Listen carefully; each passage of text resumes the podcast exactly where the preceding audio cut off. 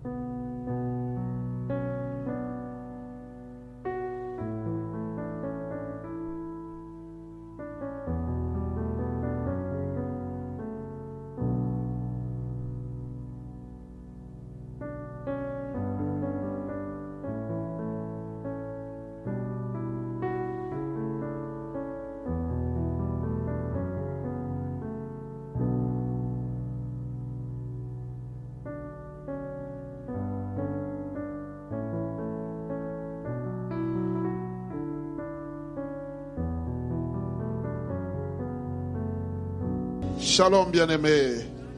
Béni soit l'éternel Dieu des armées qui nous accorde cette grâce de voir ce jour.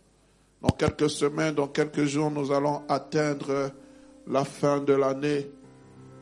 Et c'est vrai, comme il est de coutume, chaque année, nous sommes là en train de festoyer, de nous souvenir de Jésus-Christ. Mais bien aimé, je prie que ce ne soit pas une coutume, mais que ce soit une expérience vivante. Souvent, arrivé à la fin de l'année, plusieurs viennent à l'église pour calmer leur conscience ou pour dire que j'ai peur qu'on puisse me dévorer. Je viens me protéger. Et à la fin, durant toute l'année, on marche comme on a, on a marché. Mais bien aimé, il est important de donner sa vie au Seigneur Jésus-Christ. Je me souviens qu'avant de le rencontrer, chaque année, quand on fêtait la bonne année, bien que je me réjouissais de manière euh, mondaine, mais je me posais une question, vais-je finir cette année?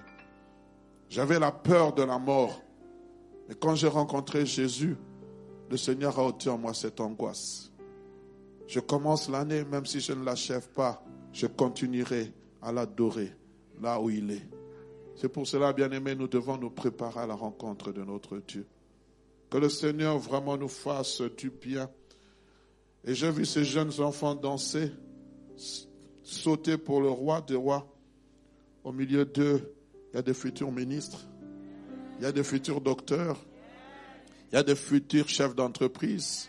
Il y a des futurs euh, dentistes, que sais-je. Mais il y a aussi des futurs prédicateurs, des futurs évangélistes, des futurs, euh, futurs pasteurs, des futurs euh, apôtres, des futurs prophètes. Oh, je prie, bien aimés, les parents, que nous, nous continuons à, à montrer la voie du Seigneur à nos enfants. S'il vous plaît, ne les, éloignez pas du Seigneur Jésus-Christ. Et ce matin, je vous proposerai comme thème, alors que nous n'avons qu'une vingtaine de minutes, j'ose croire que nous pourrons finir, Jésus-Christ, le souvenir d'une de génération. J'aurais écrit de génération en génération. Jésus-Christ, le souvenir de génération. Ou si vous voulez, Jésus-Christ, le souvenir Excusez-moi, je suis en train de, de m'entrer choqué. Bien aimé, nous sommes dans 2 Timothée chapitre 2 verset 8e. Écoutez ce que Paul dit à, à Timothée.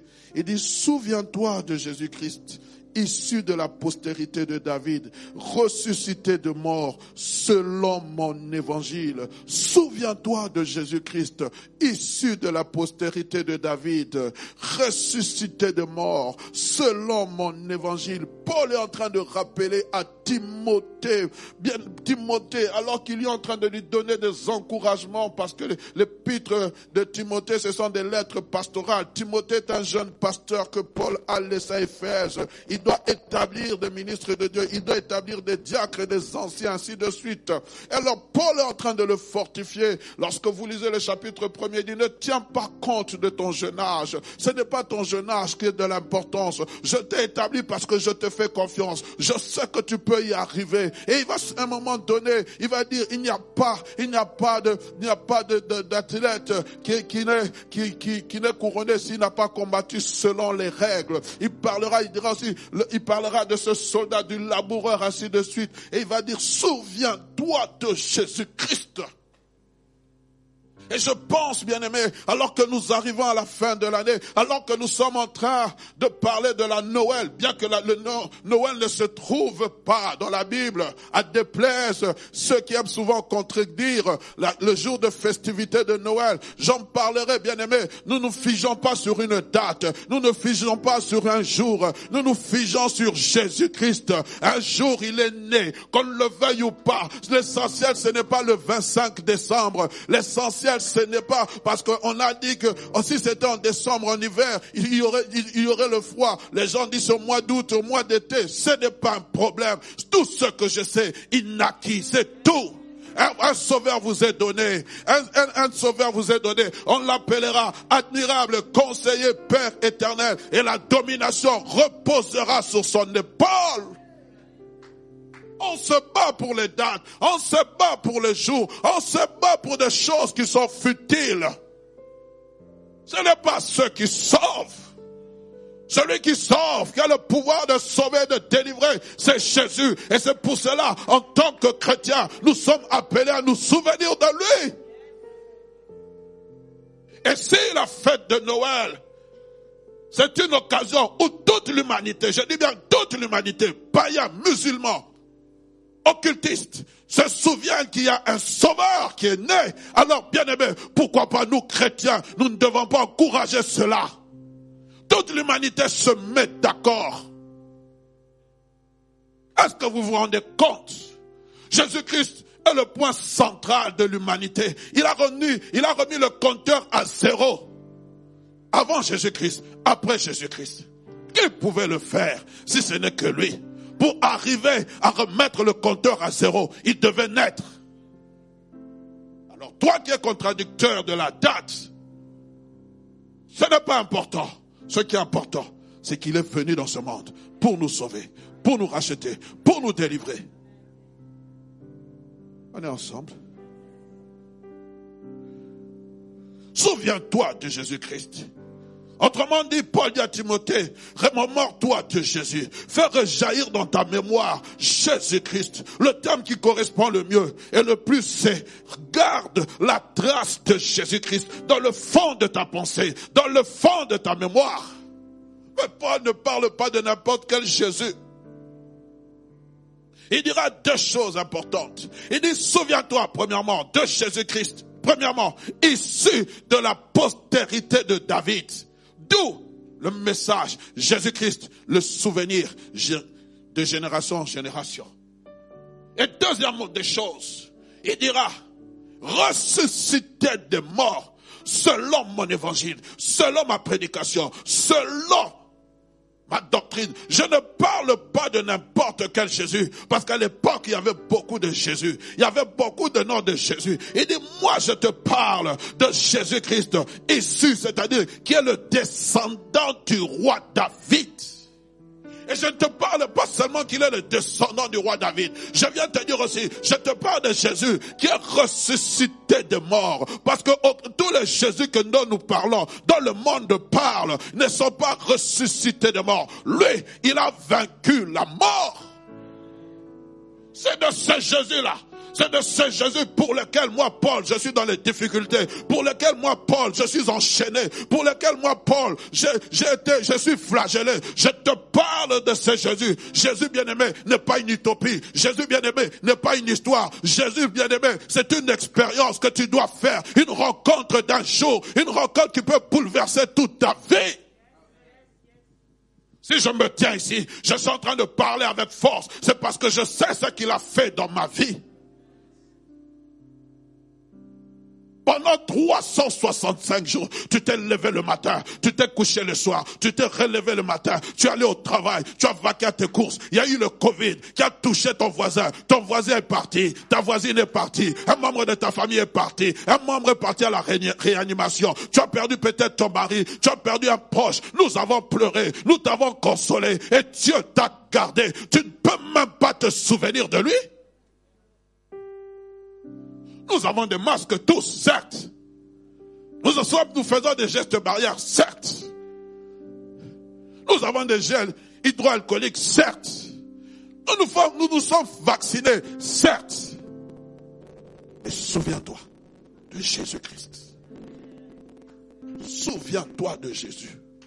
Pourquoi Jésus, tu me donnes encore ce souffle de vie?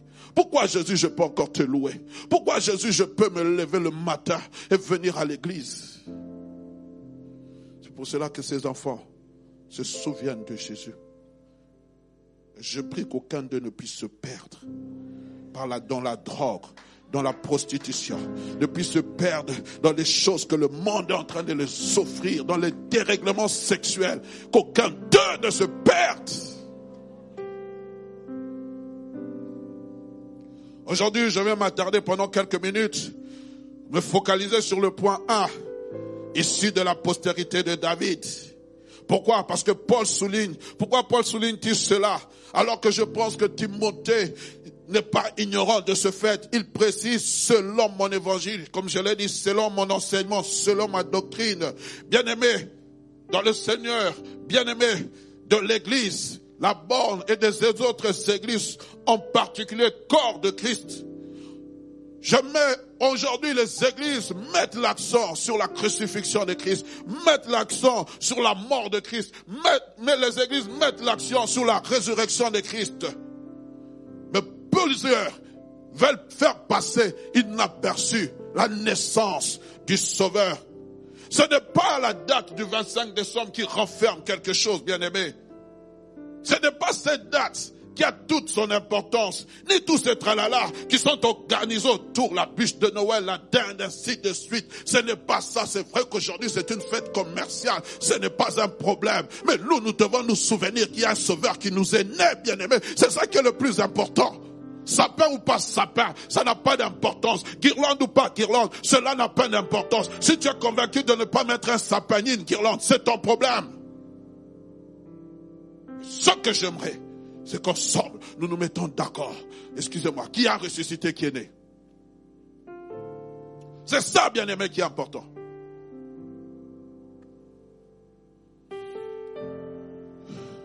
C'est pour cela aujourd'hui, je peux emprunter cette prophétie du prophète Zacharie dans Zacharie chapitre 2 verset 10 à 11.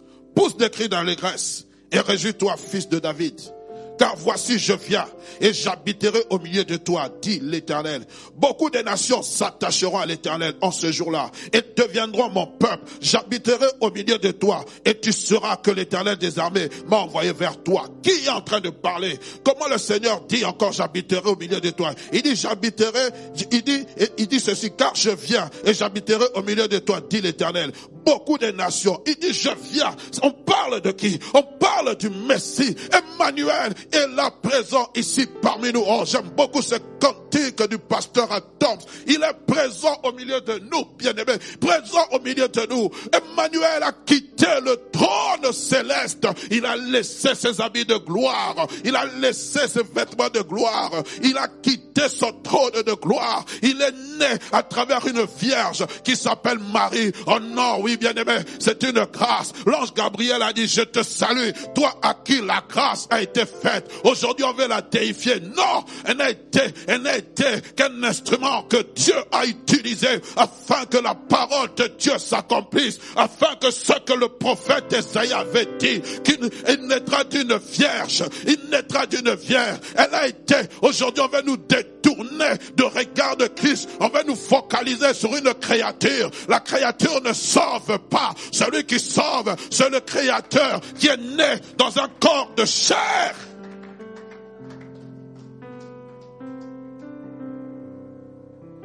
Car la Bible dit dans Timothée, il est le médiateur de la nouvelle alliance. C'est ce que Paul semblait dire à Timothée. Jésus-Christ dont je fais allusion, il est issu de la postérité de David. Bien aimé, à l'époque ancienne, les Juifs conservaient précieusement les généalogies des douze tribus d'Israël en indiquant leur lignée tribale. Et dans ces généalogies, bien aimées, il y avait ceux des douze tribus d'Israël qui avaient une grande importance. Pourquoi, bien aimé Parce que chaque tribu, à chaque tribu, était attachée une promesse. Suivez-moi attentivement. À chaque tribu était attachée une promesse. Quand vous êtes dans Genèse chapitre 49, vous allez voir Jacob. J'aime cela. Mettez-moi Genèse 49, verset 1er. Écoutez comment Jacob va parler. Je dis verset 1er, s'il vous plaît, pas verset 10e. La Bible dit, Jacob appela ses fils et dit, assemblez-vous et je vous annoncerai ce qui arrivera dans la suite des temps. Rassemblez-vous et je vous annoncerai ce qui arrivera dans la suite des temps. Jacob était au soir de sa vie. Il a commencé à parler sur chaque tribu. Il s'est tenu comme un prophète. La Bible dit dans le livre de Genèse au chapitre 11, plutôt de Hébreu chapitre 11, c'est par la foi que Jacob devenu vieux, appuyé sur un bâton, bénit ses fils en vue des choses à venir. Oh, je prie qu'il y ait un papa, une maman, un parent. Lorsqu'il est en train de prier pour son fils, il est en train de le bénir en vue des choses à venir. Tu ne toucheras pas la drogue. Tu ne seras pas un alcoolique. Tu seras la tête et non la queue. Tu, Dieu, ton Dieu sera ta gloire. Lorsque je bénis mes enfants, je les bénis en vue des choses à venir. Oh non, tu ne connaîtras pas un dérapage sexuel. Tu te marieras sans connaître un homme, sans connaître une femme. Oui, je prie pour eux comme cela. Je n'ai pas honte. C'est la bénédiction d'un père sur un fils. Parents, vous avez le droit de bénir vos enfants. Tu as le droit, alors que nous sommes arrivés à la fin de l'année, tu les prends, tu les parles, tu déclares sur l'année 2022. Tu éloignes de le pouvoir de la mort. Tu éloignes de le pouvoir de la maladie. Tu éloignes de toutes sortes de malédictions. Lorsqu'il est en train de bénir, lorsqu'il est en train de parler au verset dixième, appuyé sur un bâton, il a commencé à parler de bénédiction de chaque tribu, mais il s'est arrêté sur cette tribu qui s'appelle Judas. Il a dit ceci, le sceptre ne s'éloignera point de Judas, ni le bâton souverain d'entre ses pieds jusqu'à ce que vienne le Shiloh et que le peuple lui obéisse. Il était poussé par l'esprit. Oh bien-aimé, quand je suis en train de prier pour mes enfants, je ne vois pas mes enfants. Je vois les enfants de mes enfants. Je vois les enfants des enfants de mes enfants. Oh, un impact générationnel. Jésus-Christ, le souvenir de génération en génération. Jacob ne connaissait pas le nom de Jésus. Jacob ne connaissait pas le nom du Messie. Mais il a commencé à parler et cette parole a commencé à fonctionner. Cette parole et allait trouver son accomplissement. Jésus-Christ était dans la lignée, dans la bouche de Jacob, sans avoir cité son nom, le Shiloh d'Israël. Oh!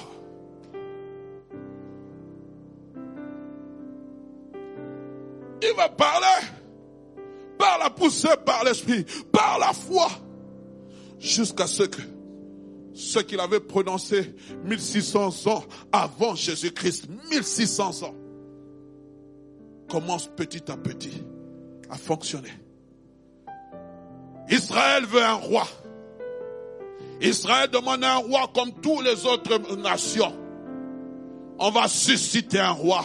Saoul. Saoul il n'était pas de la, de, la tribu de Judas. Il fallait que la parole de Dieu s'accomplisse. Leur donner un roi. Oh, je n'ai pas le verset avec moi, c'est dans les livres d'Actes, chapitre, dans le livre des Actes des Apôtres. Et puis la Bible dit, puis les ont rejeté, il leur suscita David. Il dit, j'ai trouvé un homme, David, un homme selon mon cœur, qui accomplira toute ma volonté. D'où venait David? Il était Bethléemite, de la lignée de Judas. Waouh Waouh Waouh Il était berger il était berger. Rien ne le prédestinait à être roi. Mais le choix de Dieu le choix souverain de Dieu. On a porté des frères de David, ils sont passés. Dieu a dit à Samuel, je n'ai pas trouvé celui que mon cœur cherche. Il n'avait ni la posture, ni la carrure devenir roi, mais il avait le cœur. Il avait le cœur d'être un futur roi. Il avait ce cœur.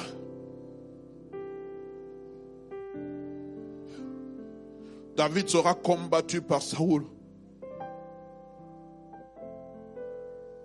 par les Philistins, par toutes sortes d'ennemis.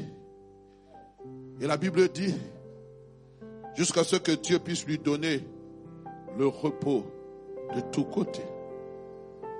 Lorsqu'il sera en repos de tous côtés, l'idée va germer dans son cœur. Il va dire comment moi je peux habiter un palais somptueux alors que l'Éternel habite dans une tente? Voici, je bâtirai une maison à l'Éternel. Noble projet. Mais voilà, Dieu va soustraire à cette demande. Il va lui envoyer le prophète Nathan. Nous sommes dans 2 Samuel, chapitre 7, le verset 12 à 19. Permettez-moi de le lire rapidement. Bien aimé, ma montre a disparu. La Bible dit, quand tes jours seront accomplis et que tu seras couché avec tes pères, j'élèverai ta postérité après toi, celui qui sera sorti de tes entrailles, et j'affermirai son règne. Ça sera lui qui bâtira une maison en mon nom, et j'affermirai pour toujours le trône de son royaume. Je serai pour lui un père, et il sera pour moi un fils. S'il fait le mal, je le châtirai avec la verge des hommes et avec le coup des enfants des hommes. Mais j'aime ça. Ma grâce ne se retirera point de lui, comme je l'ai retiré de Saoul, que j'ai rejeté devant toi. Ta maison et ton règne seront pour toujours assurés. Ton trône sera pour toujours affermi. Et le roi David alla se présenter devant l'Éternel et dit, Qui suis-je, Seigneur éternel? Et quelle est ma maison pour que tu n'aies me fait parvenir où je suis? C'est encore peu de choses à tes yeux. Seigneur éternel, tu parles aussi de la maison de ton serviteur pour les temps à venir. Et tu t'aides instruire un homme à ces choses, Seigneur. David ne savait pas qu'il était simplement, faisait partie de cette génération qui devait porter, concourir à la réalisation du projet de l'humanité. Dieu dit maintenant, David, tu dois savoir qu'à partir de maintenant, jusqu'à la fin des temps, il y aura toujours un successeur sur ton trône. Et ce successeur sera issu de ta descendance jusqu'à ce que celui qui doit arriver dont avait dit Jacob, le Shiloh d'Israël, puisse s'asseoir sur le trône éternellement. Wow! Wow! Dieu, dans ses calculs inimaginables, on pensait qu'il allait choisir ses, les fils légitimes. Il va choisir Salomon, qui était issu. Oh bien aimé, ça c'est Dieu. Ça c'est Dieu.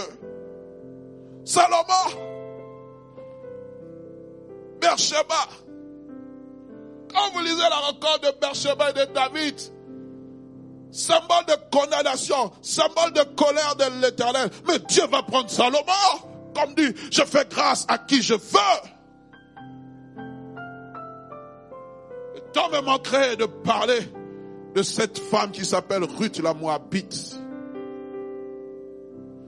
Qui par concours, je ne vais même pas dire de circonstances, par providence divine, entrera aussi dans la lignée messianique. Mais Ruth la Moabite, c'était le symbole des nations qui seront sauvées à travers Jésus-Christ. Elle épousera Boaz, Boaz, Boaz qui était, je pense, l'arrière-petit-fils de David. Bien-aimé. Et voilà que cette prophétie continue à marcher.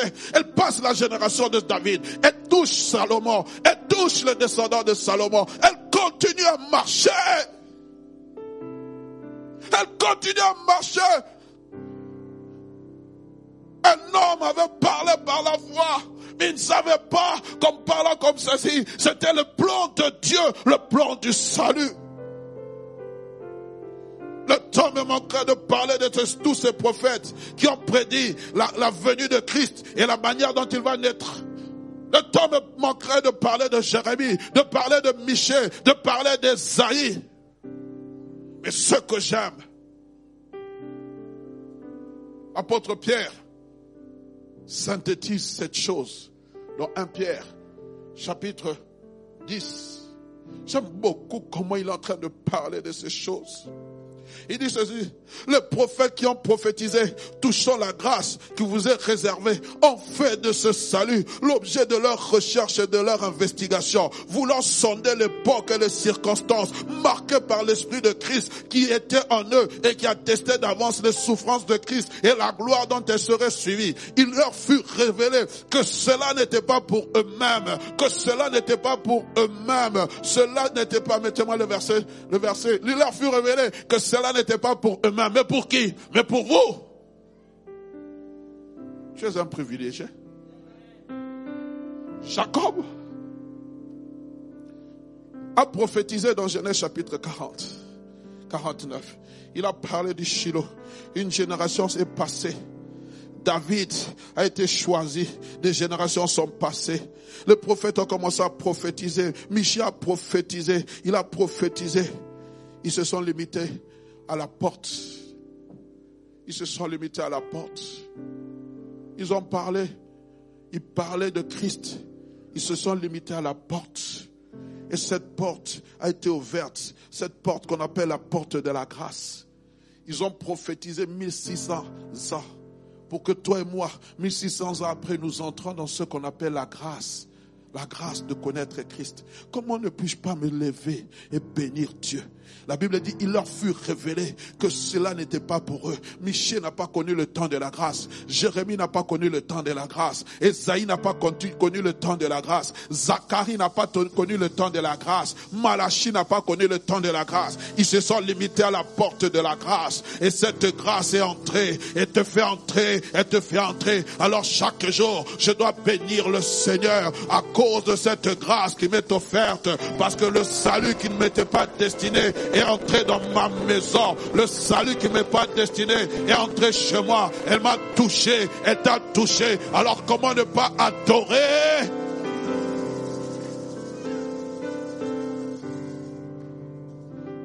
Ils étaient simplement les dispensateurs de ces choses que vous ont annoncé maintenant ceux qui vous ont prêché l'évangile par le Saint-Esprit envoyé du ciel, dans lesquels les anges même, les anges désirent plonger leur regard. Les anges, les séraphins, les chérubins qui chlouent continuellement le Seigneur nuit au jour. Ils désirent plonger leur regard pour comprendre la profondeur, la largesse, l'immensité du salut. Et toi et moi, nous nous réveillons le matin, nous avons les souffles de vie. On dit qu'une partie d'Israël a été retranchée à cause de toi. Tu ne comprends pas que frères et sœurs, que tu es un privilégié. Tu viens dans la présence de Dieu, tu es indifférent, tu es indifférente, comme si Dieu te devait quelque chose. Dieu n'est le débiteur de, de personne.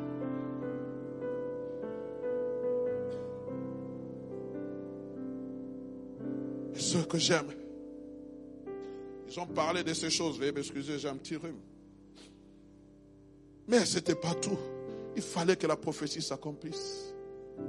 Neuf mois avant que le compteur ne soit remis à zéro, un ange est envoyé. Six mois après avoir visité Zacharie, la Bible dit l'ange Gabriel est envoyé chez une vierge appelée Marie. Il entre dans sa maison. Il lui dit, je te salue, toi qui la grâce a été faite. Marie était troublée. Elle dit, mais que veut dire cette salutation? De toute ma vie, on ne m'a jamais salué.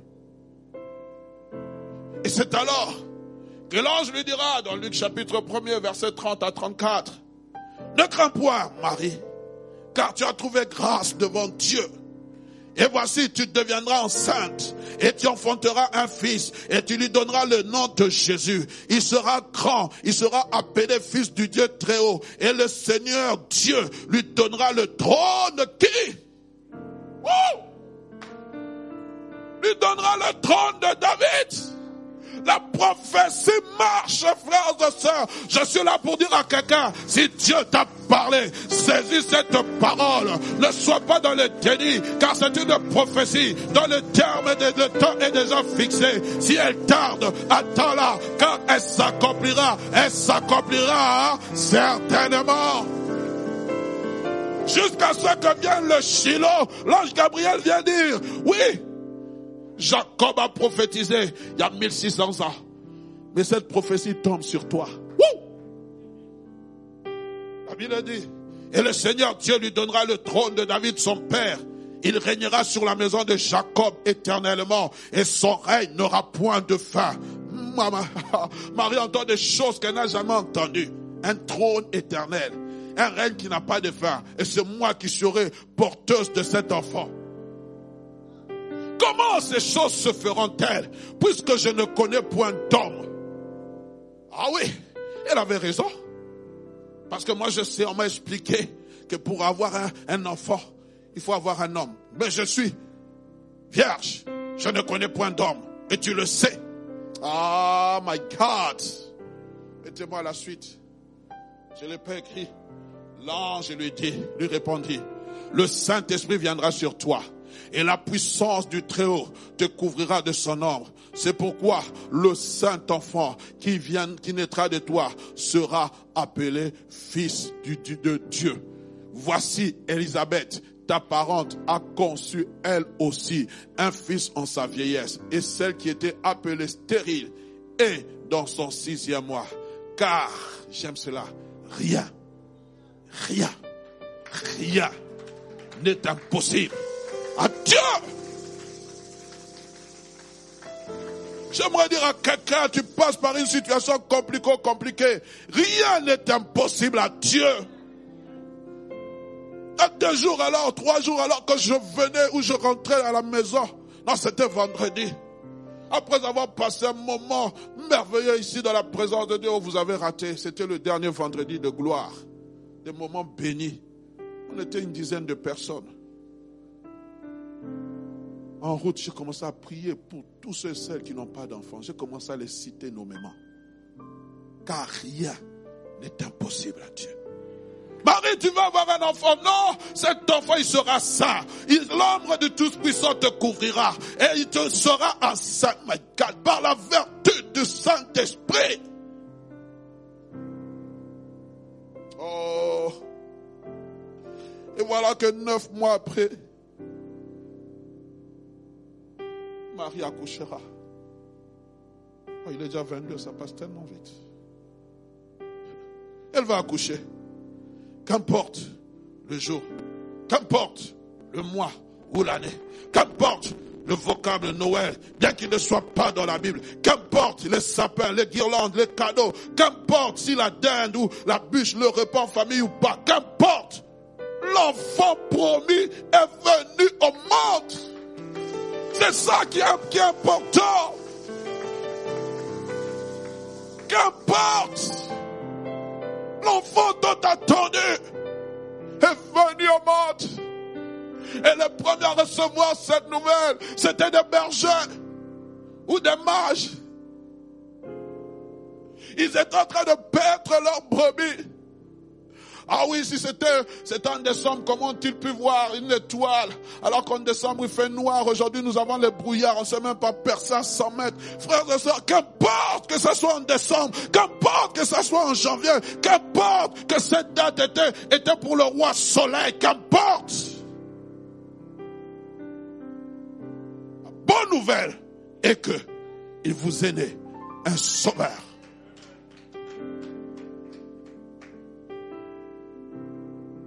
Luc 2, 9 à 13. Et voici un ange du Seigneur leur apparut. Et la gloire du Seigneur resplendit autour d'eux.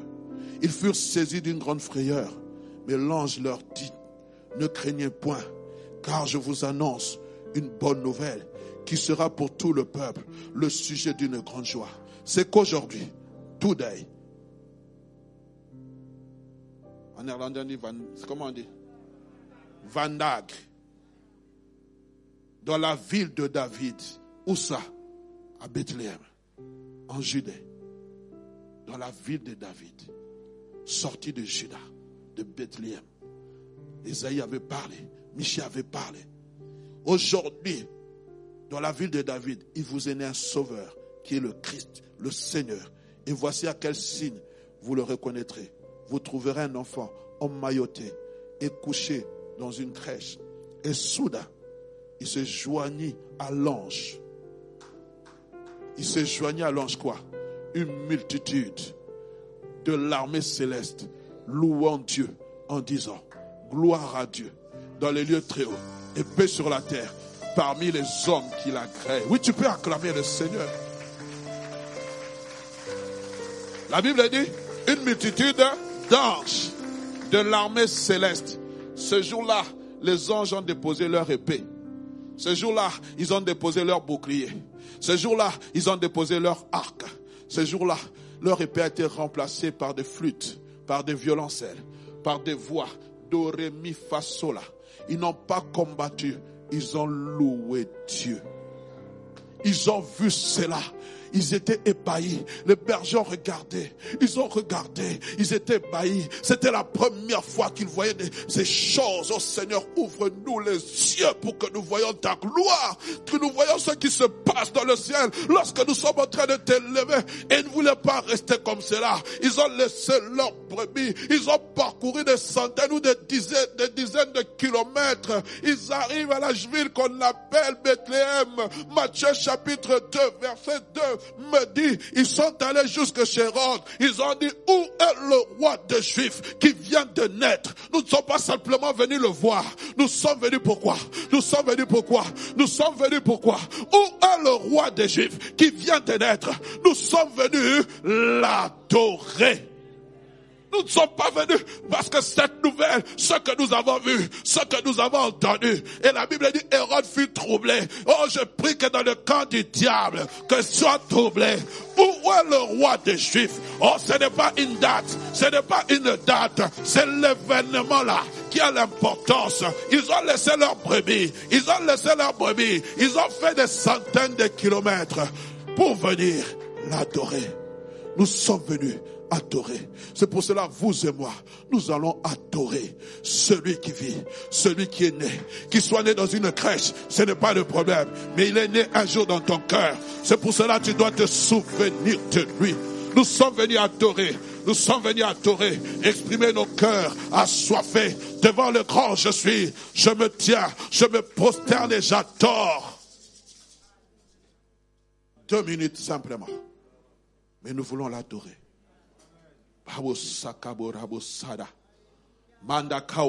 Prends la position qui te semble la meilleure. Nous sommes venus l'adorer parce qu'il est né.